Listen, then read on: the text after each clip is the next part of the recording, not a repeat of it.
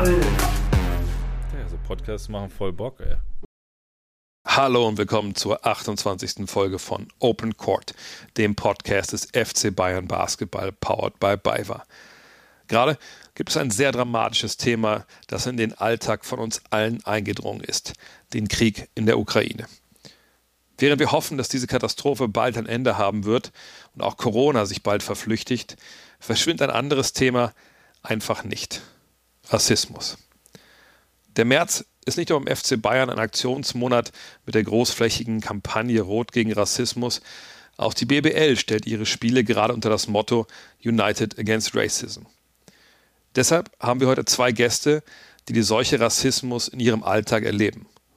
Zum einen Bastian Doret, Mitglied der Münchner Aufstiegsmannschaft von vor zehn Jahren und jetzt Nationalspieler in Bayreuth, der eine sehr persönliche Beziehung zum Thema Rassismus hat und sich deshalb engagiert.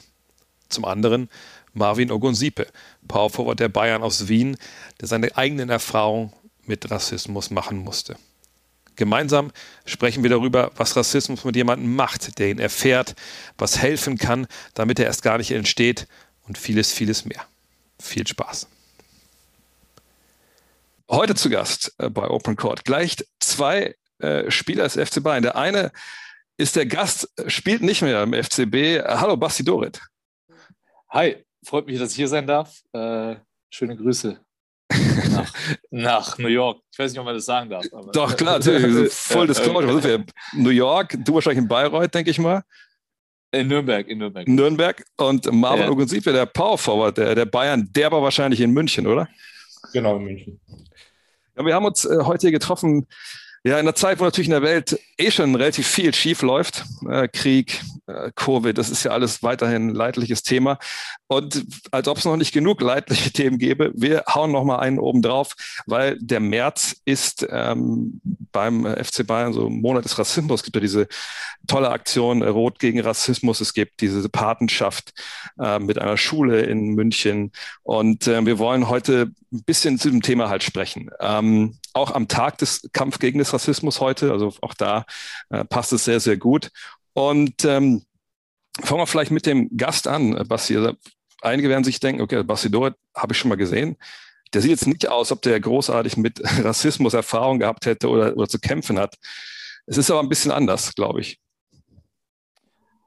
Ja, also äh, wie gesagt, ich selber ähm, habe hab, äh, äh, relativ, also für mich persönlich relativ äh, wenig ähm, Berührungspunkte mit dem Rassismus gehabt, bis ähm, ja, ich meine Frau auch kennengelernt habe. Ja, meine Frau hat äh, westafrikanische Wurzeln. Wir haben zwei äh, gemeinsame Kinder, ähm, denen, denen, man auch äh, ansieht, dass äh, einer der beiden Elternteile zumindest äh, nicht oder, oder ja, ähm, ausländische Wurzeln hat, in diesem Fall westafrikanische Wurzeln. Und ähm, ja, seitdem wir eben zusammen sind, ähm, beschäftige ich mich mehr mit dem Thema. Davor hat man ja ähm, als ja, äh, Deutscher, der vielleicht so ein bisschen auch in seiner Blase lebt, äh, kennt natürlich die Thematik, aber beschäftigt nicht, sich nicht hundertprozentig damit. Und das hat sich so ein bisschen geändert bei mir. Und äh, ja, dann nochmal der Fakt, dass man eben Kinder hat und man Trey, du kennst es selber, ähm, man, man beschäftigt sich, ja, was passiert mit der, mit der Gesellschaft, auf mhm. was, äh, in was werfe ich da meine Kinder rein, ja. Und äh, das beschäftigt mich schon sehr, muss ich sagen, ähm, weil wir ja auch durch die, durch die aktuellen äh, Geschehnisse auch wieder sehen, ey, ähm, die Welt ist im Wandel. Ja, ähm, Flüchtlingskrise vor ein paar Jahren, äh, jetzt wieder viele Flüchtlinge äh, aus der Ukraine. Also das heißt, ja, diese ganzen äh, kulturellen Ströme, die verändern sich voll. Ja, und deswegen ähm, bin ich der Meinung, dass es einfach so unfassbar wichtig ist, immer wieder auf dieses Thema aufmerksam zu machen und äh, ja, auch äh, präventiv, auch wenn man nicht selber damit in Berührung kommt, einfach sich mit dem Thema beschäftigt und äh, die Ängste der Menschen, die das aktiv erfahren oder die sich damit auseinandersetzt, auch ernst nimmt. Ja, Marvin, du bist ja jemand, der diese, ja, diese Ängste wahrscheinlich erfahren hat, denn dir sieht man an, dass dein Vater halt auch, äh, ich weiß nicht, wo genau in Afrika er herkommt, aber auch afrikanische Wurzeln hat. Ähm, du bist in Wien aufgewachsen. Ich, ich kann mir vorstellen, dass es da nicht viel anders ist als, anderswo äh, auf der Welt. Und ich habe letztes Jahr auch mit, mit deinem Kumpel David Alaba drüber gesprochen, der hat auch schon ein bisschen erzählt. Erzähl doch mal ein bisschen, äh, wie das bei dir war, aufzuwachsen in Wien. Wann bist du da mit Rassismus in Kontakt gekommen? War das sehr, sehr früh? Hat das gedauert? Also ich glaube mir, also meine ersten, meine ersten Berührungspunkte mit Rassismus hatte ich, glaube ich, in der Grundschule schon, also relativ früh. Ähm, damals war es halt so, dass ich der einzige, der einzigste Dunkelhäutige in der, in der, in der Klasse war. Und wenn es dann Streit gab, ging es dann halt schnell in die rassistische Schiene, wenn du jemanden beleidigen wolltest. Mhm. Und das waren so meine ersten, meine ersten Berührungspunkte damit. Und das hat sich dann aber, je älter ich geworden bin, besonders in meiner, in meiner Jugend mit, weiß nicht, zwischen 15 und 18, was dann für mich also irgendwie am schlimmsten dann. Also da habe ich viel mhm. mehr Berührungspunkte gehabt, aber keine Ahnung, da, wenn, wenn, du, wenn du mal abends rausgegangen bist ähm, und Leute betrunken sind zum Beispiel und solche Sachen, da, da ist es dann einfach relativ schnell immer zu also rassistischen, rassistischen Beleidigungen, Beleidigungen gekommen und ja, ein, ein wichtiger Punkt, glaube ich, bei mir war auch in meiner Kindheit, dass ähm, mein Vater hat 20 Jahre in Wien gelebt und ist einfach mit dem Rassismus dann irgendwann nicht mehr zurechtgekommen, in, in, besonders in Wien, und ist dann einfach nach London gezogen, aus dem Grund. Und das hat mich halt auch ähm, betroffen, weil ich meinen Vater dann nicht mehr so oft gesehen habe. Ähm, und generell deswegen bin ich echt ähm, mit Rassismus, ich versuche da echt regelmäßig ähm, auch also Leute, Leute zu unterstützen, weil ich weiß, wie viele wie viele Leute davon betroffen sind, besonders auch in meinem Umfeld. Ich habe viele dunkelhäutige Freunde. Und ja, ich glaube, das Wichtige ist einfach, dass man, dass man da immer wieder aufrufen sollte und immer wieder klar machen sollte, dass, dass, das, dass Rassismus überhaupt keinen Platz bei uns in der Welt hat, haben sollte, aber trotzdem, trotzdem präsent ist. Meine Basti und ich, wie gesagt, wir, wir gucken ja von außen halt drauf. Basti natürlich mehr, ist mehr drin als ich, aber was, was mich immer so, ähm, soll ich sagen, interessiert, in Anführungszeichen, ist, für jemand wie dich, der das dann mitkriegt, also als, als kleines Kind schon, dann immer weiter und auch sieht, dass sein Vater dann quasi davor, ja, quasi flüchtet und sagt, so möchte ich halt nicht leben, in diesem, diesem Umfeld. Was hat das mit dir gemacht? Also das kann ja nicht spurlos an, an, einem, an einem Kind vorbeigehen, wenn man das immer wieder erfährt. Nee, besonders als, als Kind verstehst du es ja doch gar nicht. Du ja. verstehst gar nicht, warum Leute auf keine Ahnung, auf deine Hautfarbe gehen oder warum das überhaupt, warum ich eigentlich anders angesehen werde. Mhm. Ähm, damals als Kind, klar, noch nicht so wirklich gecheckt, warum, aber dann mit der, dann mit der Zeit, ähm, es, ist, es ist schwierig. Es ist schwierig. Es hat sicher Spuren hinterlassen, hundertprozentig. Ähm, ich bin froh, dass ich jetzt sagen kann, dass ich, glaube ich, über die letzten fünf, sechs Jahre so gut wie nichts mehr mit Rassismus zu tun hatte oder rassistisch angefeindet wurde. Ähm, das, es, es hat sicher Spuren hinterlassen und es wird auch immer so ein bisschen bleiben, besonders weil es immer noch so präsent ist einfach. Ähm, aber ich glaube, meinen Vater zum Beispiel, den hat es am schlimmsten getroffen, weil der hat einfach gesagt, er will, er will so nicht mehr leben. Und ich glaube, wenn du, wenn du, wenn du fließt von einem Land, wo du 20 Jahre gelebt hast, dann dann kann, war das für mich zum Beispiel ein Punkt, wo ich sage, ich, ich weiß auch nicht, ob ich in Zukunft in meiner, nach, meiner Karriere dann in Wien leben will. Weil das einfach auch noch immer so präsent ist. Und ob ich nicht auch irgendwann mal, wenn, weiß ich, wenn ich, wenn ich nicht mehr Basketball spielen sollte, ähm, meine Familie irgendwo gründe, wo, wo Rassismus nicht so präsent ist. Ja. Also ich finde das äh, einfach erstaunlich, weil ich glaube, wenn, wenn mir sowas passieren würde, ich wäre einfach mega verbittert. Ähm, und, und gerade wenn man das als, als Kind halt mitkriegt, was Sie schon angesprochen haben, also eure Kids, den sieht man auch an, dass ihr nicht jetzt, ich weiß nicht, was jetzt der offizielle äh, Begriff ist, Biodeutsche äh, seid. Ähm, wie habt ihr mit euren Kindern schon darüber gesprochen? Sind die alt genug, äh, dass sie das äh, auch äh, verstehen, was sie ihnen dazu sagt? Oder sind die noch so klein, dass das irgendwie wohlbehütet alles abläuft noch? Ähm, noch sind sie so klein, dass man ähm, nicht das jetzt aktiv ansprechen muss. Mhm. Ähm, was wir aber, oder was das Tolle an Kindern ist, sie sind ja unfassbar ehrlich. Ja, und ja. Ähm, ähm, wenn du, wenn du die äh, Kids anschaust, mit denen sie zusammen in den Kindergarten oder, oder in die Kita gehen, dann ähm, sprechen die, dann gibt es dieses Thema da überhaupt nicht, ne? weil alles sind gleich, alles sind Kinder. Ähm, und ich bin aber wirklich, also ich habe jetzt nicht Angst vor dem Tag, aber ähm, ich bin schon gespannt, wann das erste Mal das dann auch so im Gespräch oder das dann wirklich auch ein Thema wird, weil es wird kommen. So, ja. Und was wir schon machen, ist, ähm, wenn wir Bücher vorlesen, also es gibt mittlerweile Unmengen an Dinge, wo, ähm, wo das Thema schon behandelt wird, was dann im Unterbewusstsein, glaube ich, mit den Kindern schon was macht. Ja, also Kinderbücher oder, ähm, oder wenn man äh, irgendwie keine Kinderserien anschaut, was weiß ich, da sind da schon auch jetzt heutzutage, ich weiß nicht seit wann das ist, immer mehr Diversitäten zu sehen. Ja, ähm, asiatisch aussehende Kinder, ähm, ähm, schwarze Kinder. Also, ne, Gott sei Dank ist das noch nicht so wirklich Thema bei uns, aber wir versuchen uns selber als Eltern so ein bisschen darauf vorzubereiten, aber halt schon auch die Kinder. Ja, und äh, ich bin zum Beispiel auch jemand, das ist ganz interessant, was Marvin gesagt hat. Ähm, jetzt verstehe ich langsam, was auch früher zu meiner Schulzeit so passiert ist, weil ich da immer also ich bin in einem jetzt nicht kompletten Brennpunkt, aber schon Multikulti-Viertel in Nürnberg aufgewachsen und hatte viele auch farbige Freunde, asiatische Freunde.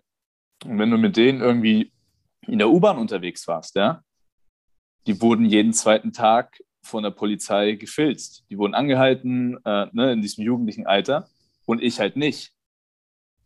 Ja, und für mich ist es schon eine Art von Rassismus, ja, ohne jetzt die, die Polizei komplett schlecht zu machen, darum geht es mir nicht. Aber warum werde nicht ich kontrolliert, der in der gleichen Gruppe da ist, sondern eben nur die anders aussehenden? Und das habe ich lange gar nicht realisiert, dass das Rassismus ist. Ja? Ähm, jetzt beschäftige ich mich anders mit dem Thema und muss sagen, okay, ähm, ich glaube, knallhart wird es einfach ab der Schulzeit. Und dann werden Kinder auch teilweise böse, manche, also von Erziehung her, ja, ähm, weil sie es von zu Hause nicht anders kennen. Aber dann werden einfach, dann kommt so viel Stress auch auf den Kindern an. Und ich glaube, das ist ein ganz kritisches Alter, ja. Und deswegen finde ich das auch äh, extrem geil, was der FC Bayern macht, mit Schulen zusammenzuarbeiten. ich glaube, genau in dem Alter, in dem schulpflichtigen Alter, da muss man die Kinder erreichen. Und da, mhm. da muss der Rassismus, da darf der gar nicht erst aufkommen. Ja, da muss das Normalität sein, dass es Kids unterschiedlicher Herkunft gibt, dass ähm, viele Diversitäten gibt, ja, und ähm, deswegen finde ich solche Aktionen klasse und ähm, ja, äh, wünsch mir, würde mir wünschen, dass es davon mehr gibt.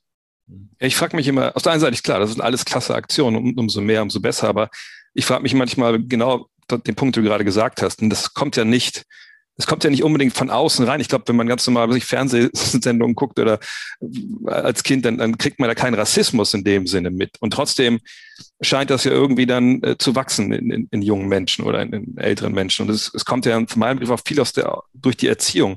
Und ich frage mich immer, ist das dann überhaupt re reversibel, das richtige Wort, ja? Ähm, von der Marvin, hast du schon mal diese Erlebnisse gehabt nach dem Motto, äh, dass dich irgendwer angefeindet hat und es dann irgendwie zu so einem Punkt kam, ach so, ja, ich wusste ja gar nicht, dass Leute, die so aussehen wie du, eigentlich ganz cool sind. Also hast du sowas mal erlebt in diesem Sinne, dass du Leute überzeugen konntest, weil du eben nicht so Stereotypen entsprochen hast? Oder ist das einfach was, wo du auch denkst, ja, wenn das drin ist, dann kriegt man das nicht mehr raus? Meinst du, meinst du jetzt, ob ich persönlich solche, solche ähm, Genau, ob du Erlebnisse so hattest in dem. Okay. Ähm, das Ding ist, ich bei mir war alles relativ, also Gott sei Dank, bei mir war alles relativ noch entspannter. Also ich wurde nicht, ich wurde niemals angegriffen für, für meine Hautfarbe, ich wurde maximal beschimpft. Ähm, aber ich hatte auch mal, ich hatte mal, da war ich glaube ich kurz bevor ich nach München gegangen bin, da war ich noch in Wien. Und da ähm, gab es so einen kleinen Vorfall, wo, wo ich von einer Gruppe rassistisch angefeindet wurde. Und die dann aber erfahren haben, dass ich ähm, zu Bayern München wechsle. Und die dann gesagt haben, ach so, ja, na, dann, dann nehmen wir das zurück, so in die Richtung. Ja. Und dann, dann solche, es gibt viele solche Kleinigkeiten und es gibt viele solche kleinen Geschichten, die sich dann einfach über die Jahre dann auf, also auf, ähm, wie sagt man? Also ähm, aufbaut. Ja, ja. Und das macht schon was mit einem. Besonders wenn man dann sieht, dass, dass Leute einfach dich gar nicht als Menschen sehen, sondern die, denen wird eingetrichtert in, der, in ihrer Jugend schon, da kommen wir wieder zu dem Thema Schule, ähm, dass, dass Leuten zu Hause eingetrichtert wird, ja, das ist schlecht, das ist schlecht, das ist schlecht. Ähm, ich glaube, das, das geht auch über Generationen hinweg. Und ich glaube, deswegen gibt es Rassismus einfach noch, weil zu Hause da nicht richtig mit den Kindern umgegangen wird und sie nicht richtig erzogen werden und dann diese Werte einfach weitergegeben werden. Und ich kann, ich kann sagen, ich, ich habe so viele Leute gesehen, die rassistisch erzogen wurden, aber dann selber bemerkt haben, okay, das ist eigentlich ein kompletter Schwachsinn, was ich da mache. Mhm. Und ähm, sich dann bekehrt haben und dann gesehen haben, ja, okay, das ist eigentlich der falsche Weg. Aber ich finde, ich glaube, das, das Wichtigste ist einfach, dass, ähm, dass, das einfach zu, dass es zu Hause beginnt. Und wenn du zu Hause sowas nicht eingetrichtert bekommst, wo, woher sollst du dann wissen, was überhaupt Rassismus ist, weißt du? Weil ein Kind wird ja nicht, ein, ein, wenn ein Kind auf die Welt kommt, ist es ja nicht automatisch rassistisch. Ja. Deswegen, ja. Wie war das bei dir, Basti, als du deine Frau kennengelernt hast und das so wahrscheinlich ein bisschen ernster wurde? Ich, ähm, ich kann mir vorstellen, dass du ja dann auch vielleicht ich weiß nicht, fragende Gesichter äh, dir entgegen geglotzt haben, Motto, äh, warum kommt er jetzt da mit, mit einer Schwarzen oder so? Also hast du da auch solch, solche Dinge erlebt, quasi so einen äh, halben Rassismus gegen dich aufgrund äh, deiner Freundin und jetzigen Frau? Ähm, ich muss ehrlich sagen, ich, also ich habe da mir nie Gedanken drüber gemacht, wenn ich jetzt irgendwo meine neue Freundin äh, mit hinbringe, dass das ein Thema ist, ja, weil das für hm. mich einfach so unfassbar weit weg war. Und ich war dann echt erstaunt, wie, also auch familiär, ne? Also, ja. keine Ahnung, bringst du irgendwie zu einer Familienfeier äh, und so weiter mit, ne? Und bekommst dann so mit, so auf einmal, ey, keine Ahnung, entweder wird getuschelt oder dann sagt halt der, keine Ahnung, ja, also meine Opas leben nicht mehr, ne? Aber dann sagt halt irgendwie der Uropa, sagt dann noch irgendwie, äh, ähm, ja, äh, der ist jetzt mit einer Schwarzen zusammen. So, wohl, so, hä? Du würdest auch niemals, also du würdest jetzt ja auch niemals sagen, ja, der ist jetzt mit einer blonden zusammen oder so. Weißt du, also hm. das ist so Kleinigkeiten, die, die ich dann erst realisiert habe, so, okay, das ist an, also wirklich so tief in der Gesellschaft verankert. Diese, diese, auch diese äh, nach Aussehen gehen und, und jemand jetzt nicht bewerten, wie ob der gut oder schlecht ist nach dem Aussehen, aber dass das Aussehen äh, anscheinend irgendwie ja, eine Rolle spielt. Ja, das war für mich so weit weg. Und ähm, da habe ich dann schon, also ich habe dann schon auch echt am Anfang dagegen angekämpft, ja, und äh, hm. den Leuten immer wieder gesagt, so, hä, warum spielt das jetzt hier eine Rolle? Nicht, dass meine Frau jetzt irgendwie deswegen nicht akzeptiert wurde, ganz im Gegenteil, ja, und die ist auch sehr, sehr schlagkräftig und so weiter, die weiß damit umzugehen. Aber mich hat es einfach erschrocken. Ja, also und, und des, nochmal genau deswegen, ähm, weil es einfach durch Generationen einfach so Standard war, sage ich mal, ähm, ist es eben so wichtig, diese, diese ähm, bestehenden, teilweise Gedankenstrukturen zu durchbrechen und deswegen immer wieder darauf hinzuweisen, so hey, das geht nicht. Und deswegen finde ich das auch absolut richtig, wenn äh, Kinderbücher umgeschrieben werden, weil einfach mhm. da äh, ja, Begriffe verwendet werden, die einfach nicht mehr zeitgemäß sind. Und das ja, finden wir ja nicht nur im Thema ähm, Rassismus, sondern ob es jetzt ähm, in der schwulen Bewegung ist oder sonstiges. Das finden wir in allen, ähm, in Anführungszeichen, Minderheiten, ähm, die, die einfach dadurch Leid erfahren. Ja? Und deswegen finde ich einfach wichtig, da die ganze Zeit präventiv dagegen anzukämpfen. Also äh, sonst, und ich, ich, finde, man merkt schon, ähm, dass schon auch Erziehung, wenn sie falsch gelaufen ist, ähm, durchbrochen werden kann. Ja, also wie, wie Marvin schon auch gesagt hat, wenn jemand erzogen wird und sagt, ja, mit Ausländern wollen wir nichts zu tun haben und so weiter, ja, dann hat er vielleicht erstmal diese Denkweise, aber die lässt sich auch, die lässt sich auch ändern. Ja, eben durch Aktionen und immer wieder darauf hinweisen. Ähm, ich glaube nur, je länger das, also je länger oder je älter man wird, umso, ja. umso schwerer ändert man sich oder ändert man seine Denkweise. Ja? Und deswegen finde ich es eben so wichtig, ganz früh damit anzufangen, dass das eben erst gar nicht aufkommt. Ihr habt das beide schon ein, ein echt wichtiges Thema, finde ich, angesprochen, was mich so ein bisschen auch, auch spaltet. Und zwar ist das Thema Sprache und, und Sprachgebrauch. Denn auf der einen Seite bin ich, bin ich vollkommen bei euch. Ne? Also das Sprache tut weh und, und, Sprache ist auch eine Waffe und das, das, und wenn wir das auch vielleicht gar nicht merken, also Bastian nicht, aber ne, wenn man davon betroffen ist, dann tut es einfach weh. Gleichzeitig ist es so, dass ähm, natürlich viele da draußen sagen, oh, jetzt nervt doch nicht, ich meine das nicht so, ey, was soll das denn? Und ich merke es von mir selber. Ich meine, ich bin auch aufgewachsen im Problem der Stadtteil in Wolfsburg, Multikulti und ähm, wir haben angefangen, uns die Sprüche zu geben, dass ich mit, mit 13, 14, dann klar, die Jungs aus Italien waren die Spaghetti-Fresser und Kartoffeln hat damals auch keiner gesagt. Äh, aber wir hatten natürlich, für jeden hatten wir uns, unsere Sprüche und so. Und das war irgendwie auch so ein, wie soll ich sagen, das war so ein Zeichen, ey, du gehörst dazu, du bist dabei. Ähm, aber wir hatten damals auch, sagt, niemand mit afrikanischen Wurzeln. Also es, es war auch niemand da, der komplett anders aussah jetzt als wir. Und da war das irgendwie auch alles cool. Gleichzeitig, ne, wenn da jemand dabei gewesen wäre, wäre es wahrscheinlich äh, nicht cool gewesen. Und ich, ich frage mich immer, vielleicht ist das eine Frage für Marvin, also wie nimmst du sowas wahr? Ähm, wenn da einfach so sich so gekabbelt wird, wenn es dann so, so Sprüche und sowas gibt, ist das für dich eher so ein Zeichen, da wird ja keiner das N-Wort jetzt droppen, aber ne, ist das eher ein Zeichen, oh, ich gehöre dazu und das passt, wir sind alles Jungs hier? Oder ist das was, wo du einfach auch ähm, sehr, sehr ja, sensibel darauf reagierst, weil es eben Sachen triggert, die du halt schon erlebt hast und du einfach sagst, ah, das, das ist einfach nicht cool. Ja, also ich glaube aufgrund der, aufgrund der ganzen Ereignisse meiner Jugend und ähm, die Vorfälle, die ich hatte mit, mit Rassismus, ähm, ja, es ist, es ist schwierig, weil, ähm, wie soll ich sagen, ähm, Oh, sorry, ich habe den Faden verloren. Kannst du, kannst du die Frage nochmal wiederholen?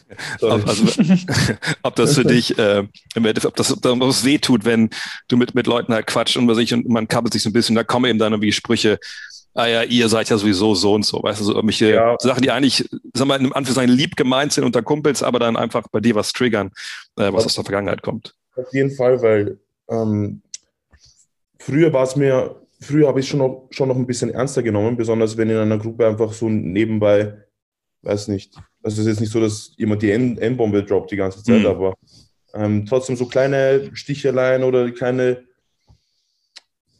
wie soll ich sagen, zum Beispiel jetzt, wenn ich ein Beispiel nennen soll, wenn du in einer Gruppe bist und da sagen zwei in deiner Gruppe, du bist der einzige Dunkelhäutige und dann wird ein schwarzen Joke gemacht. Und sowas habe ich früher schon viel, viel ähm, mehr wahrgenommen und hat mich auch da noch beschäftigt. Mittlerweile ist es so, dass ich momentan in einem Umfeld bin, wo es sowas einfach gar nicht mehr gibt. Also ja.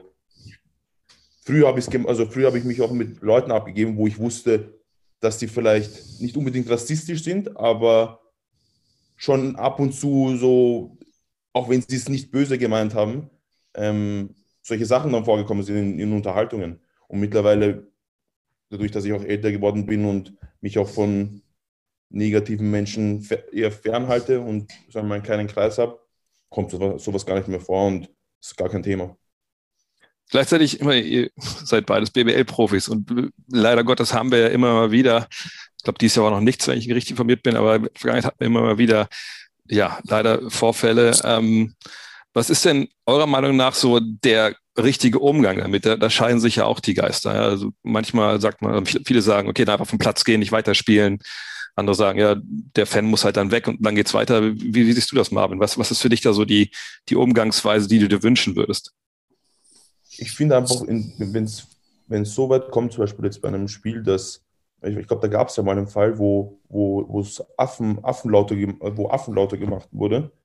Ähm, ich glaube, wenn sowas passiert, dann ist einfach das Wichtigste Solidarität und dass dann einfach geschlossen gesagt wird, das lassen wir nicht durchgehen und nicht drüber hinwegsehen. Weil das ist, glaube ich, oft das Thema, dass einfach drüber hinweggesehen wird. Und mittlerweile ist es so, es passiert schon mittlerweile so oft, dass dann Leute sagen, ach komm, wieder, wieder so ein Fall.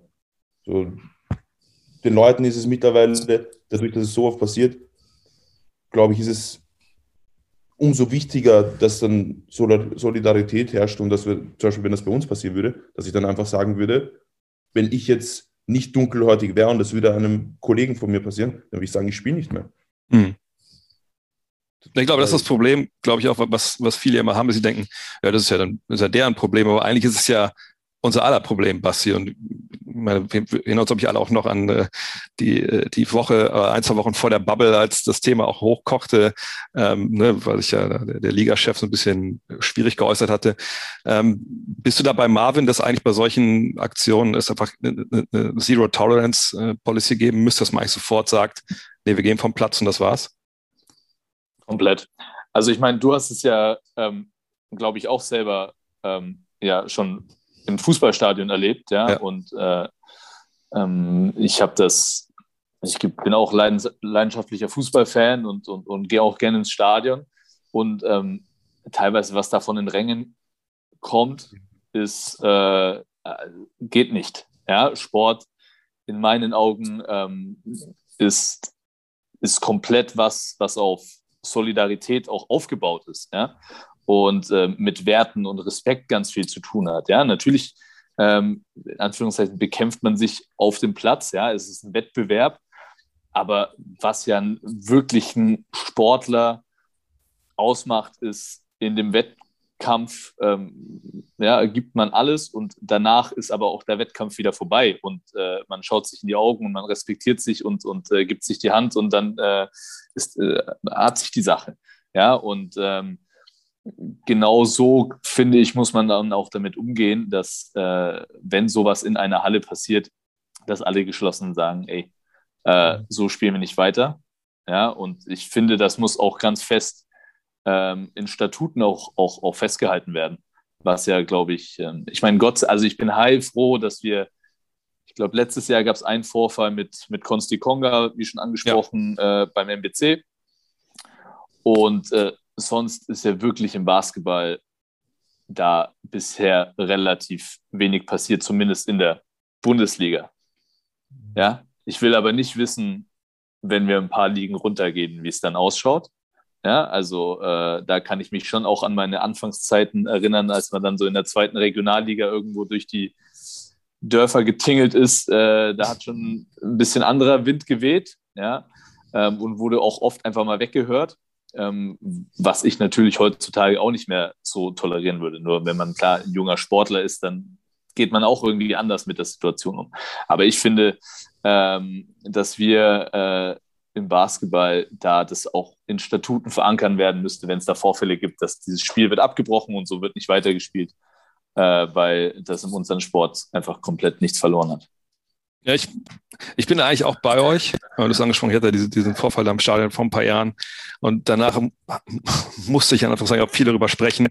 Ähm, und eine Sache, die ich immer gesagt habe, war, ja, äh, ich, ich denke schon, dass man auch da hart sein sollte und auch Spiele abbrechen. Aber ich finde halt vor allem, dass man eigentlich den Rest der Zuschauer in die, in die Pflicht nehmen muss. Weil, ne, wenn man dann abbricht, dann also was bleibt denn? Bleibt man, okay, wir, wir, wir tolerieren das nicht und man bricht es ab und dann sind, was ich, Fußball sind natürlich ein paar Zehntausend, Basketball, äh, was ich, fünf, sechstausend dann äh, angepisst, auf, auf, wen jetzt auch immer, ob es jetzt die Leute sind, die es gemacht haben oder auf, den, auf die Vereine, keine Ahnung. Aber ich finde aber, die, die Hauptaufgabe ist ja von, von uns als Gesellschaft, wenn wir zu Sportereignissen gehen oder generell, wenn wir irgendwo sind und wir erleben das, dass wir einfach dass den Leuten, die denken, dass sowas vollkommen okay ist, äh, egal ob es im Supermarkt ist oder in der Halle oder im Stadion, dass man denen eben als Gesellschaft ganz klar sagt, Freunde, so geht's halt nicht und dass man da eigentlich keine Statuten für braucht. Ich gebe dir recht, dass, dass es die geben sollte. Aber genauso denke ich, dass wenn das beim MBC passiert ist da äh, und der ganze Block aufsteht und sagt, so den Penner oder die Pennerin, wir wollen ja korrekt bleiben, schmeißen wir jetzt raus, dann ist es aber auch gut, finde ich schon wieder fast. So, wenn man da wirklich dann sieht, das wird dann von alleine geregelt. Aber ich finde, es ist natürlich auch ein sehr, sehr schwieriges Thema, weil ähm, da kommst du ja auch an den Punkt. Dre, also ja. ich bin da vollkommen bei dir und das wäre das absolut wünschenswerteste Szenario in meinen Augen. Ähm, ich weiß nur nicht, wie realistisch das ist und ja, ob man klar. da nicht zu viel von, der, von den Leuten verlangt. Ja, weil ähm, das braucht schon extrem viel Courage. Ja, also und ich glaube, dass es jetzt in einem, in einem Sportstadion, äh, je nach Atmosphäre, ja, äh, kann das auch für den einen oder anderen gefährlich sein, je, je nachdem, ja, also äh, geschweige denn auf der Straße, wenn man was mitbekommt. Das ist natürlich wünschenswert und, und äh, Hochachtung von Leuten, die das machen, ähm, ehrenwert. Aber ich glaube halt, dass ähm, wenn die Menschen sehen, so, okay, sowas passiert und das Spiel wird abgebrochen und dadurch wird mir das Highlight meiner Woche, weil ich eben ins Stadion oder in die Halle gehe, wird mir dadurch weggenommen, ähm, glaube ich, ist es halt nochmal auch anders in den Köpfen verankert und sagen so, okay, ähm, das, das hat halt hier nichts verloren und beim nächsten Mal oder sowas kommt dann wahrscheinlich auch häufiger nicht mehr vor. Ja? Also es ist ein schwieriges Thema. Ich glaube, so eine Mischung aus beiden, aber. Ich wollte gerade sagen, ja, genau. Im, im, im, im Endeffekt, äh, ja, wie gesagt, ähm, sind wir uns, glaube ich, einig, dass das in keinem Sport, egal, nirgendwo in der Gesellschaft äh, was verloren hat. Und ähm, aus meiner Sicht Aufklärung die beste, die beste präventive Maßnahme ist. Ja, ich denke auch, wahrscheinlich muss wirklich eine Mischung halt sein. Ähm, Marvin, wie erlebst du denn die BBL an sich? Also es gibt natürlich, ich bin jetzt gerade in den USA hier, ne, in der NBA, ne, das ist eine Liga, die viel dazu äußert, Black Lives Matter und so. Äh, und man bekommt aber auch jetzt nicht unbedingt mit, äh, dass es hier interne Probleme mit Rassismus gibt. Aber wenn man ein bisschen hinter die Kulissen schaut, dann merkt man schon, naja, ah, klar, überall gibt es Rassismus, auch in der Liga, die sich das so auf die Fahnen schreibt.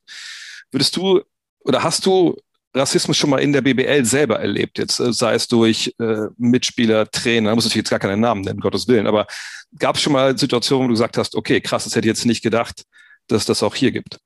Nee, muss ich ehrlich sagen, gar nicht, Gott sei Dank. Ähm, habe nie irgendwelche Berührungspunkte gehabt mit, mit, mit Rassismus in, innerhalb der Mannschaft oder dass ich es von anderen Mannschaften mitbekommen habe. Ähm, ich glaube auch generell in der BBL, dadurch, dass glaube ich, die Liga halt, ähm, dass die, die Regel ist, dass du sechs Deutsche hast und sechs Ausländer, ähm, dass das sowieso schon, also, dass du immer eine gewisse Viel also Anzahl an verschiedenen Leuten aus verschiedenen Ländern hast, jetzt wahrscheinlich bei jedem ein bisschen mehr aus, aus Amerika. Ähm, aber Anfeindungen oder irgendwie etwas, was in die Richtung gegangen ist, habe ich nie mitbekommen. Und das überrascht mich eigentlich, weil ich, ich denke, dass das wahrscheinlich so ist, weil du eigentlich von Anfang an, also wenn du Basketball spielst und in den Profibereich übergehst, dass du immer generell Englisch so die Hauptsprache ist, weil du halt im, im, immer, immer Ausländer, also Ausländer in der Mannschaft hast. Und da kommst du, also du kommst ja gar nicht drum rum, dass du zum Beispiel jetzt nur Deutsche in deiner Mannschaft hast. Hm. Wo es sowas dann geben könnte, dass die dann sagen, okay, ja, wir sind jetzt zehn, zehn Deutsche und wir haben einen Amerikaner und der ist dann alleine da so in die Richtung. Ähm, aber nee, also ich glaube, wie war es bei dir, Basti? Nee, ähm, habe ich auch noch nicht erlebt. Ich glaube, das liegt zum einen an der Sportart selber, wie sie aufgebaut ist oder wie, wie, wie sie sich entwickelt hat über die Jahre, dass einfach äh, ja schon immer oder, oder ähm, die meiste Zeit Basketball geprägt wurde durch schwarze Athleten. Ja, und, und äh, wir Basketballer hatten irgendwann alle die, äh, die Basketposter an der Wand hängen von, ähm, ja, keine Ahnung, äh, bei mir war es Allen Iverson, Vince Carter und, und sonstige ähm, Spieler und das waren einfach für uns Idole, ja, und, und äh, im Endeffekt glaube ich, dass jeder, der sich frühzeitig mit Basketball beschäftigt, ähm, da gar keinen Platz dafür sieht, dass es da irgendwo ein Rassismus-Thema gibt. Und zum anderen glaube ich halt auch, ähm, dass schon ein Stück weit auch das Klientel, was in eine Basketballhalle geht, ja, ähm, es hat ja in Deutschland schon auch äh, Dre, da, da hast du, glaube ich, ein bisschen mehr Einblick, aber es war ja schon die Sportart der Studenten so ein bisschen früher, ja. Ähm, viele Vereine wurden, sind ja auch daraus entstanden. Und ich glaube schon, dass, dass das Klientel in der Basketball-Bundesliga eins ist, was sehr weltoffen ist und eine sehr klare Sicht auf die Dinge hat. Und ich glaube, das ist so eine Mischung. Jeder, der Basketballer ist, äh, ist Multikulti in meinen Augen. Ja, also das, ähm, und ja, deswegen glaube ich, dass es eine Mischung aus Zuschauen und auch aus der aus dem Konstrukt Basketball ist.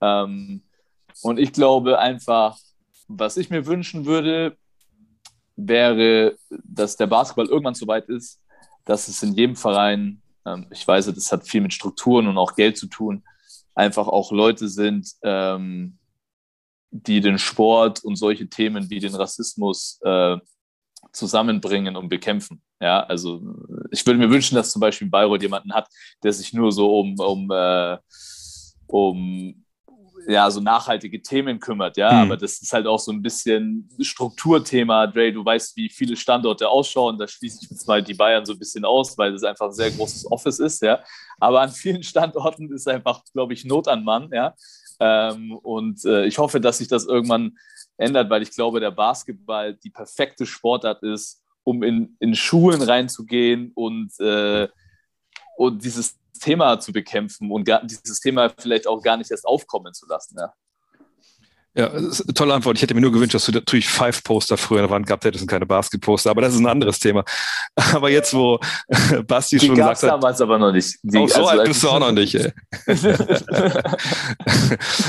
jetzt, wo Basti schon gesagt hat, was er sich wünscht, Marvin, können wir vielleicht zum Abschluss auch, auch von dir nochmal. Also, was glaubst du, was könnt vielleicht auch, auch ihr leisten als Spieler, um, um dieses Thema aktiv äh, zu bekämpfen? Ich denke einfach immer wieder, das, das ganze Thema nicht in Vergessenheit geraten zu lassen. Ähm, wir leben tagtäglich also in einer Welt voller Rassismus und ich finde einfach, es ist wichtig, dass man Courage zeigt, besonders wenn man es vor den Augen hat und wenn man, wenn man äh, Mitmensch von mir zum Beispiel angefeindet wird, auf, aufgrund seiner Hautfarbe oder seiner Herkunft, ähm, man da einfach auch auf der Straße Zivilcourage zeigt und sagt, sofort klar macht, dass sowas nicht geht und dass es keinen Platz hat. Und ich glaube, wenn, wenn sich da mehrere Leute ähm, dazu entschließen, mutig zu sein und was zu sagen und den Mund aufzumachen, wenn was nicht, wenn was nicht stimmt. Und wenn, wenn, wenn, wenn man Rassismus einfach ähm, vor, den Augen, vor den Augen hat, dass man da einfach sagt, okay, das, das geht nicht und ich werde alles, wenn jeder, wenn jeder Mensch ähm, versucht, ähm, da wo er ist, Rassismus keinen, äh, keinen Raum zu geben und da, ähm, wie soll ich sagen, ähm, versucht, dem, versucht, das zu bekämpfen, dann hätten wir keinen Rassismus mehr, weil jeder dann einfach, ich meine, es ist schwierig, es ist schwierig das rüberzubringen, aber ich, ich hoffe, ihr, ihr versteht, was ich meine. ich, glaube, ich glaube, wenn ich, wenn ich da nochmal einhaken darf, ich glaube, ich glaube leider nicht an den Traum, dass der Rassismus jemals komplett verschwindet. Und das glaube ich deswegen, weil äh, wir das jetzt auch gerade wieder mitbekommen, ähm, dass die Welt teilweise wirklich ein furchtbarer Ort ist. Und ähm, äh, dass man auch ein Stück weit teilweise Leute verstehen muss, warum sie vielleicht so denken. Ich glaube, dass es ähm, natürlich absolute Wunschvorstellung. Ich glaube, dass ähm, aber solange, also ich glaube nicht, dass wir das erleben werden, ähm, durch, durch immer wieder, was auf der Welt passiert, ja, ähm, Flüchtlingsströme und so weiter. Und man muss auch akzeptieren, dass ähm, Leute, gerade wenn sie in ihrer Existenz, glaube ich, bedroht sind, ja, und sie negative Erfahrungen machen, ähm, aus ihrer Sicht mit Menschen, ähm, die vielleicht woanders herkommen, ja, ähm, die das ein Stück anders bewerten. Und ich glaube, da muss man genau in die, in die Kommunikation gehen, ja, und, und äh, das eben auch in die, in die Bevölkerung reinbekommen, dass das jetzt nicht nur die bösen Flüchtlinge sind, die was machen, ja, und da ist sehr viel, glaube ich, mediengesteuert, Mhm. Ähm, sondern da muss man einfach eine öffentliche Aufklärung schaffen, ja, dass, dass diese Denkweise ähm, äh, sich verändert. Und ich glaube schon aber auch, wenn jetzt so wir als Generation älter werden ähm, und, und wir unsere Kinder ziehen, dass wir ganz viel dazu beitragen können. Und deswegen finde ich auch wichtig, was, was ganz viele Sportler machen, ihre Reichweite einfach nutzen, um auf dieses ja. Thema aufmerksam zu machen. Ja, und äh, ich bin halt bin halt jemand, der sagt, okay, du hast als, als Profisportler ähm, schon auch, finde ich, eine gewisse Verantwortung, nicht nur wie du dich gibst in der Öffentlichkeit, ja, sondern ähm, auch wie du dich für gewisse Dinge einsetzt. Ja? Und der eine macht es halt äh, im Stillen, der, der vielleicht hohe Geldbeträge irgendwo hinspendet. Ja? Ähm, Gibt es ja auch ganz viele, von denen man das gar nicht weiß. Und andere ähm, machen das aber halt äh, irgendwie äh, viel über Social Media oder machen halt Aktionen. Und alles ist richtig. Hauptsache, man tut was aus meiner Sicht. Einfach nur da zu sitzen und ja. dieses Problem zu beobachten und es nicht gut zu finden, reicht in meinen Augen nicht mehr heutzutage. Ja, und dieses Verantwortung für die Gesellschaft übernehmen, ich glaube, das ist so ein Ding, das müssen wir als Sportler irgendwie vorleben. Ja, da bin ich vollkommen bei dir und, auch nicht nur als Sportler. Also es ist halt ein Punkt, ich glaube, das hat viel mit Angst zu tun. Ne, das, da, da sieht jemand anders aus ne, oder da spricht jemand anders und man denkt, oh, ne, der will mir was und es hat viel mit Medien zu tun. Ich meine, ich bin in den USA, hier läuft auf Fox News äh, läuft die Angstmacherei rauf und runter. So, ne? Und dass natürlich Leute da indoktriniert werden, ist ja auch klar. Und ich bin halt vollkommen bei dir. Man muss einfach immer wieder Beispiele bekommen im, im Leben, sei es Profisportler, sei es Familie, Family, Friends, auf der Arbeit, dass es eben anders sein muss. Und ich glaube, dann slowly but surely kommt man an einen Punkt, wo es wirklich besser wird. Aber man sieht es auch hier in den USA, es hat jetzt wie viele hundert Jahre hier, ist es nicht wirklich viel besser geworden. Es, es braucht halt wirklich, wirklich seine Zeit. Ja, ich glaube zum Abschluss äh, noch was mit ein bisschen Spaß dahinter. Weil wir machen ja hier bei, ähm, bei, bei Open Court äh, gibt es dann immer die äh, BayWa Schnellfragerunde am Ende und die BayWa steht natürlich für Verbundenheiten und Gemeinsamkeit, passt ja auch total zum Thema. Hat dann aber immer Fragen, die so ein bisschen leichter dann noch hier uns rausschmeißen. Das ist auch gut so bei so dunklen Themen, bei so dunklen Tagen. Fangen wir mit dem Gast an. Äh, Basti, äh, bist du lieber Podcast-Gast oder Podcast-Gastgeber? Ähm, lieber Gastgeber. Okay, ja, kann ich, kann ich nachvollziehen nach den Fragen, die ich heute gestellt habe. Zweite Frage ist, wo steigen die besseren Partys? Das sind mir ziemlich auch, weil ich bin demnächst da. Im Rodman, also in der Rodman Bar, glaube ich, heißt sie, ne? oder im Herzogkeller? Ja, definitiv in der Rodman Bar. Aber ich habe im Herzog, ja, Herzogkeller habe ich, hm. zu meiner aktiven Zeit gab es die Rodman Bar noch nicht, aber äh, für mich in der Rodman Bar. Mar Marvin sagt schwierig, kannst du gerne mal einsteigen hier, wenn du ja, ak aktuellere Informationen hast. Beides nicht schlecht, aber ich würde auch eher zu Rodman tendieren. Ah, okay, habe ich schon. Also ich bin äh, Ende Mai, bin ich da für einen Dreh. Mal gucken. Dann die Frage für Marvin. Womit fühlst du dich mehr verbunden? Mit Wiener Kaffeehäusern oder mit äh, Münchner Brauhäusern? Ich denke, der Trainer hört zu, von daher passt lieber auf. Ne? Um, ich würde sagen, Wiener Kaffeehäuser. Das ist die richtige Antwort. Dann die zweite Frage an dich. Lieber ein Fischbrötchen essen oder eine Leberkäse? Also das ist dem Trainer egal, aber es gibt natürlich zwei Fanbases, die du jetzt entweder rechts oder links halt dann äh, von dem Bus wirfst. Ganz, ganz klar.